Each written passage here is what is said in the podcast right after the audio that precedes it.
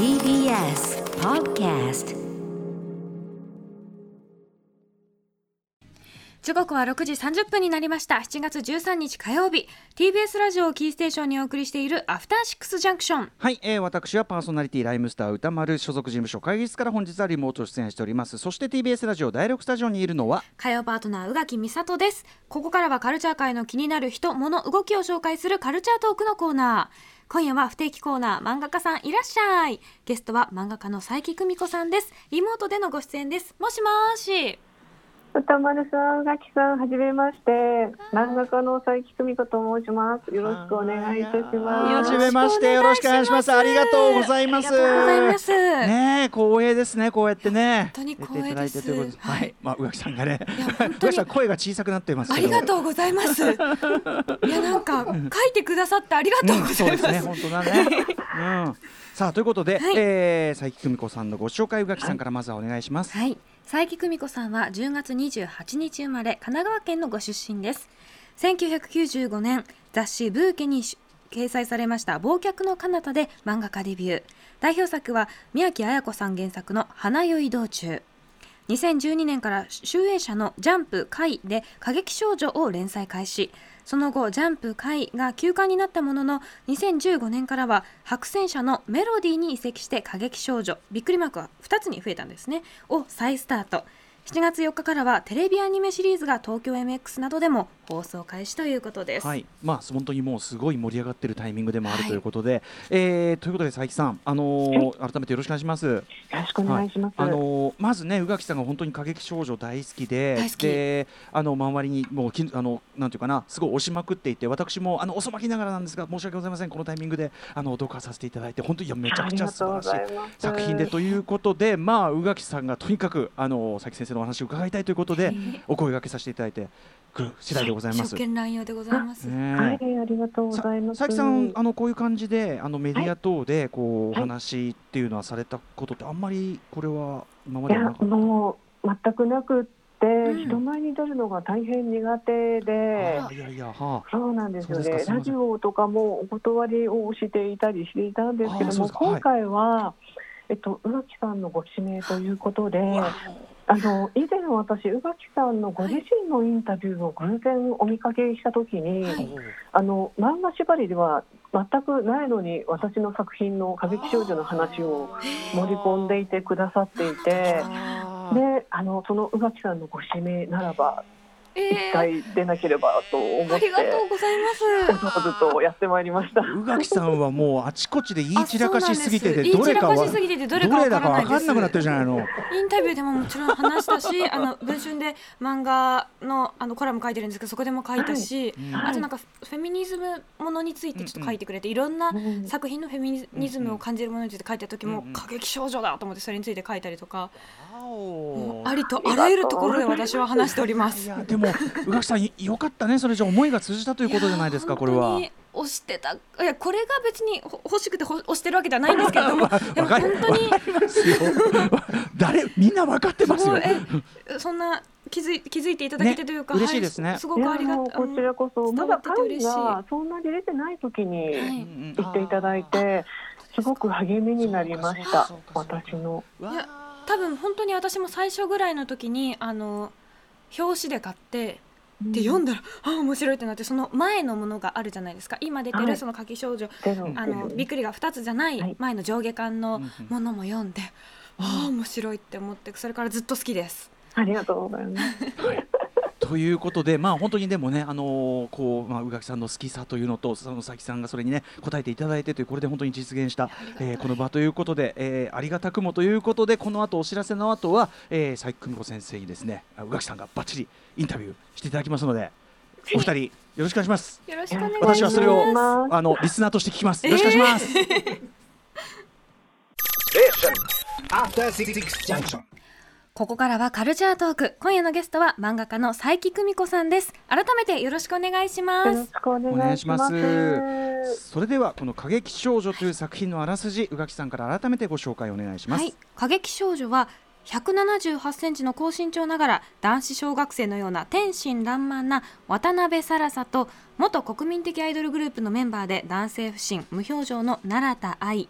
この2人の少女を中心に女性だけで構成された高歌歌劇団を目指す高歌歌劇音楽学校を舞台にした青春群像歌劇漫画となっています、はい、もうねすでにこの番組始まってすぐからずっともう過激少女をねここが好きあそこがいいここが素晴らしいという話はもう散々下押してしまいまして、うん。はいまあ、結論箱推しという最高最高っていう話なんですよね、えー誰推しというのは愚問であるという結論です。まあ、あえば僕はもう国広名誉教授と言わせていただきます。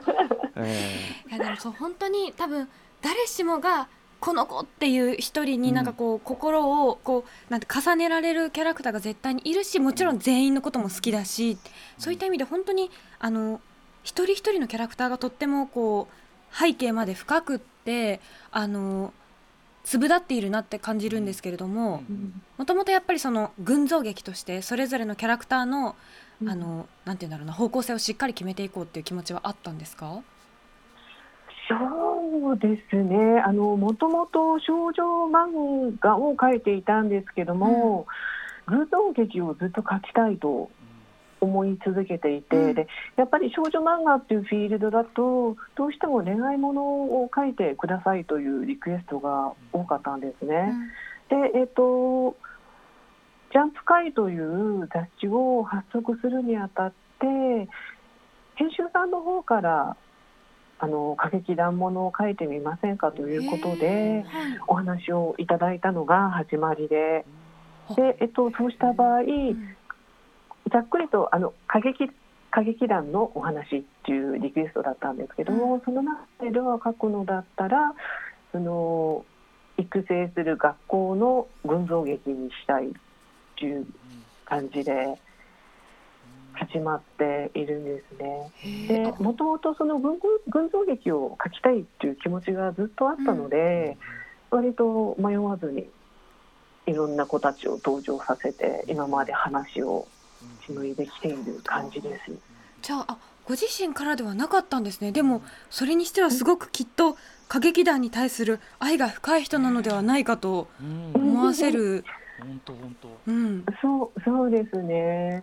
あのー実は、あのーこの漫画を描くっていうふうに決めるまで、うん実際の生の歌劇団の舞台を見たことはなかったんですね。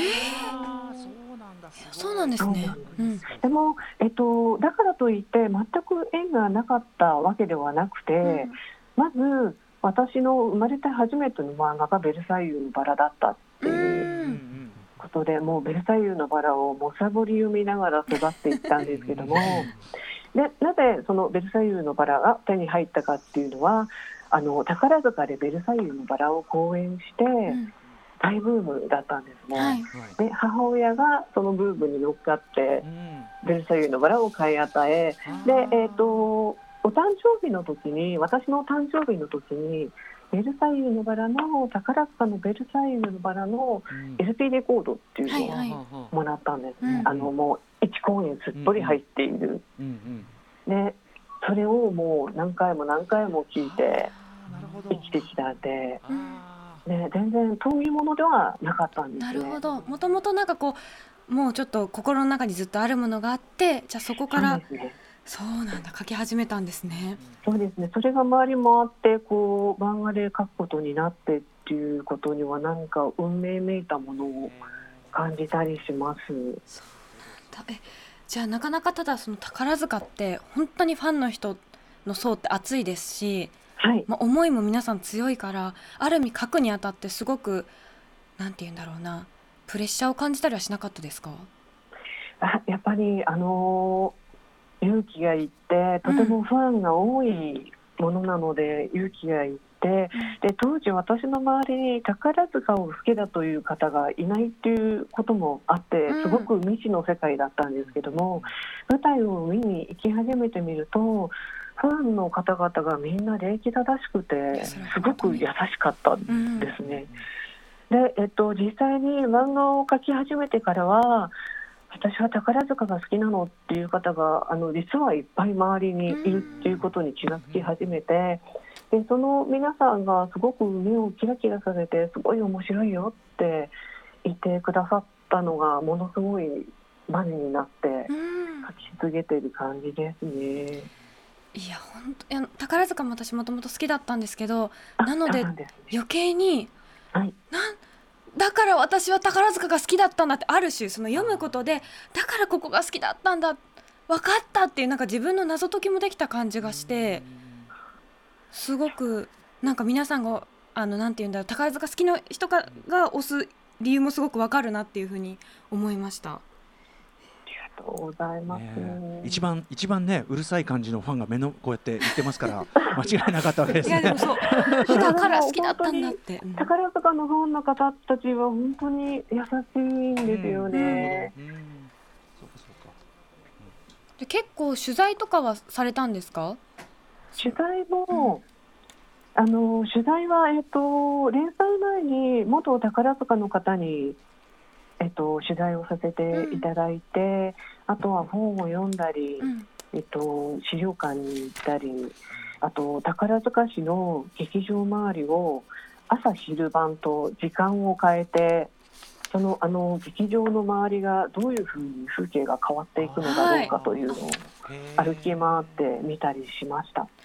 なるほど。えそうですよね。周りもあのもう始まる前とか結構すごいなんて言うんだろうな。みんなすごい表情で入っていくなって個人的には思ってて、まあ、私もそうだったんですけども期待となんかあともうそこを歩くだけ私あの道を歩くのがすごく好きだったのであの関西にいた頃は。はい。そそのなんかあの道の表現とかもすごくこう時々出てくるじゃないですか、はい。それもなってはあって思いながら私見てました。そうなんですよね。宝塚市はすごく不思議な街でのんびりゆったりとしたなんかあの人の心の中にある故郷のようなうん。街なんですけどなんか駅が駅から駅を降りたところからもうなんかもう宝塚歌劇団をと見に行くんだぞっていう始まる感じがあって。うん。でアミューズメントパークのような反面あのそれとともにその住んでいる方々の日常が自然に溶け込んでいるのがうんとても面白いなと思いました。宝塚もそうなんですけれどもそれとまあ並行して歌舞伎とアイドルも、まあ、その世界も描かれてるところがなかなか目の付けどころがすごいって思うんですけど、なぜそういうふうにまあ描こうと取り入れようと思われたんですか、えーそうですね。あのーやっぱり漫画をさあ書くぞっていう時に、うん。設定を考える時が一番楽しくって、うん。でもうそれこそ俺の考えた最強の設定のようなノリノリな感じでいろいろ設定を決めていくんですけども歌劇団の女性のみしか入れないと対比させて歌舞伎も書くというのは一番初めに自然と出てきたところですね。で愛の元アイドルというのも同じく自然にあの2人は主役なので、はい。何か特殊能力は必要だなと思って、でそういった感じで考えていって歌舞伎とアイドルっていうのが出てきました。すごい。だからこそなんかよりこう深みも増して宝塚だけじゃないからこその深みがたくさんあって見れば見るほど、まあ、日本のまあ芸能界というか芸能であるとか舞台とかそういう演技とかについてもすごくこう包括的に紹介してる作品になってるなとも思うしかつ、まあ、歌舞伎と宝塚というかその女性だけで構成された劇団を対比させてるからこそすごくこうジェンダーの問題も正面切って書いてるわけではないけれどもなんかこう考えさせられる部分もが多分にあったと思うんですけれどもその辺って意識されてました？そうですね。うーんと歌舞伎男歌舞伎の男だけの世界と、うん。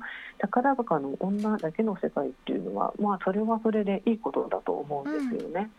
でもそれをやりたいと思ってできなかったっていうことをまああのなんだろう歌劇少女の書きたかったことの一つにえっ、と挫折からの再生っていうテーマがあって、うん。でまあ、そうしたそう考えた場合にあのサラサがかつて歌舞伎にの世界に憧れていたのだけどもどうしてもそれは許されないことだったっていう設定としてうん歌舞伎がすごく生きていくんじゃないかなと思って書きましたね。ね。ね身長でどうしても無理だった子もいたしご家庭の事情で進めなかった子もいたし本当にたくさんの挫折があってでもそこからの本当に立ち上がる彼女たちの目線であるとかそういったところがすごくなんて言うんだろう勇気をもらって私読むたびに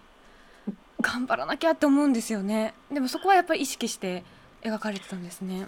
あそうですね、なんかそうあってほしいとうん。いう感覚もあり、うんうん。挫折でやっぱりそこから終わってしまうよりもなんとか他の方法でもいい,、うんいいので、うん、あの這い上がってほしいなっていう気持ちで書いています。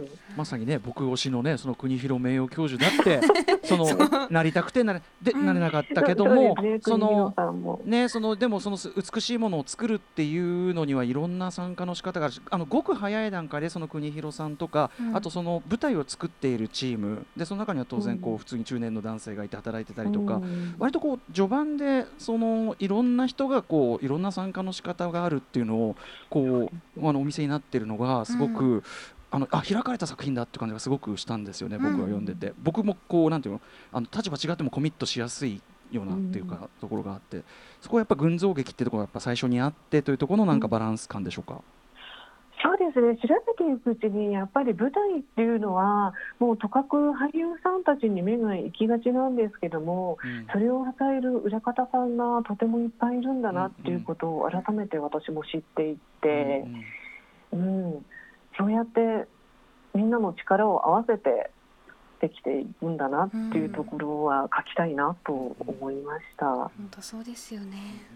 あとまあなんといってもやっぱり主人公の2人のキャラクターの強さというかあの、まあ、持って背負ってるものが2つあるからこそこう物語がどんどん進んでいく部分もあると思うんですけどどっちを最初に思いついたんですか？サラサなのか愛ちゃんなのか。えっと初めに思いついたのは渡辺サラサうんで、えっと当初から陽キャにしたのは当初からスポコンにしたいとうん思っていたので。で、えっと、書く一番初めに書く雑誌書いた雑誌はジャンプレーベルででそして私自身がジャンプっ子だったので、自然。と、うん。そうなんです。で自然と陽キャ陽キャになっていってで その陽キャの、うん。渡辺貞さをじゃあ取り巻く他の生徒たちはどんな生徒たちがいるんだろううんっていう感じで配置していった感じですね。でプロットノートっていうあの初めの設定を考えたノートを見返してみるとヒーローヒーローのところに渡辺貞さがいて、うん。でヒロインに奈良田愛がいてあとは、そうヒロインに奈良田愛がいて、うん。委員長意地悪普通双子って書いてありました。あ割とそういうこうそうなんだそういう役割みたいな一応意地悪普通双子。めちゃめちゃ端的にキャラクターたちを表現されて誰が誰かすぐ分かっちゃったけど。うんうんそっかなるほど。えじゃあ相当本当にそそもそもからもうかなりなんて言うんだろうなキャラクターのなんかこう立ち位置であるとかキャラクターっていうのはもうプロットにして立て込んで作ってるからこそあれだけあのなんて言うんでしょう他のキャラクターを主人公にした話もいっぱい描けるってことなんですかね。そうですね。あの、うん。本当に設定の時がさっきも言ったんですけど一番楽しいので、うんなんか自然とできてくる感じですね。この子はじゃあ委員長だったら真面目な性格でどどういうふうに真面目なんだろうとか、うん。で意地悪な子はなぜに意地悪のだなのだろうと。いやでも実は優しいんですよかおるちゃんは。とか。そうですね。そうですね。あの、うん無意味に意地悪な子はいないと思うんで、うん。はい。きっと。うんなのでなぜにそう出しちゃうのかそういうふうに意地悪な部分をこう押し出していってしまうのか。なぜならば3代 ,3 代続けてのプレッシャーがあるからうんっていう感じでうん。うん。どんどんどんどんこう性格が膨らんでいく感じで。す。ね、途中あのさサラサさんがこうあのすごくこうなんていうのキャラクターの掘り下げをするって言った途端に、うん二次創作 ばりのこう妄想を一瞬で広げるみたいなのがありましたけど、うんあれはじゃあある意味佐伯さん自身が普段からそういうこうキャラクターというところで膨らませがちというかことなんでしょうか？あそうですね。そう私二次創作はしたことがないんですけども、うんでもまあ近いです。うん、あもうれでもこれこれあれあれっうんうんうんて。ね、二次創作楽しいっすとかなんか言ってて。でそこでまたあの虹をねあのレインボーの方とま聞き間違えてとかなんか細かいギャグが。あのそうブルース・リーをブルース・リうん。ーとブルース・リーとうん間違えていたりとか。ね、そういう小ネタもね聞いてますもんね。そうですね。あ今そろそろって言われました。ちょっと宇垣さんなんかねガガツンと。そ唖然としてる場合じゃない。宇垣さん宇垣さんぶっ込むなれぶっ込むなれ今。えなんだろう。あでもあと私もう一つ好きなのはあの山田さんの女友達、中学時代の女友達とかあはい。とはあのひじりちゃんの親友の男の子とかそのはい。いろんなジェンダーその気持ち的なの子も含めていてだから本当になんて言うんだろう懐の深いというかいろんな人が登場してるからだからやっぱりみんなが読める作品になってるなと思うんですけれどもうん。そこも意識されてあるんですかそうですね、うん。あのもうジェンダーに関しては、もう女が女の子を好きでもいいじゃないか男の子は男の子を好きでもいいじゃないかと常に思っていて、うん。であのまああの鍵あの学校の中ではツルツルを意識しています、うん。そのジェンダーのない世界、もう当たり前。うん。あえてそこを指摘しない。あゲイなんですねとか、うんそういうふうに指摘もされ、うん。指摘すらされないツルツルの世界を、先生たちもそうでしたしね。そうですね。書いているつもりなんですよね。うんででもまあ外ではもしかしたらそういうふうに悩んでる子もいっぱいいるかもしれないなと思って、まあおかしいことではないよっていうことはうん。常に言い続けていきたい感じです。はい、そこも優しいね、。素晴本当らしかったし。アニメもすごく楽しみです。ね。はい。ねありがと。ということでちょっとお時間が来てしまいました、改めまして、はい、佐伯久美子さんのコミック「過激少女」は偶数月の28日に発売される「メロディー」で連載中。単行本は現在11巻までが白戦車より発売されていますそして今月4日から始まったテレビアニメ「過激少女」は毎週土曜日25時から東京 MX などで放送中です。UNEXT や Hulu、D アニメスターなどでも配信されています。はい、そして佐伯さん、えっ、とお知らせ事などありますでしょうか？あえー、と特に今言っていただいたんでないんですけども、とりあえず、えー、と過激少女コミックスシーズンゼロが一番初めの物語です。これがまたいいのよ。シーズンそう皆さんちょっと間違い一一巻って打っちゃってるんで間違いやすいんですけど、シーズンゼロから一巻を読んでいただはいきたいです。上下感があってってことですよね。はい。はいはい、ということで、あの佐伯さん、本日はね、あのご出演いただいて大変光栄でしたけど、もしあのこれ懲りていなければ、またお声掛けしてよろしいちょっとね、多分ぜひ宇垣さんもた聞き足りないこといっぱいあると思うんでいや本。当大好きです、はいありがとうございます。すごい嬉しいです。はい、ということで、今夜のゲストは漫画家の佐伯久美子さん、お招きいたしました。ありがとうございました。ありがとうございました。ありがとうございました。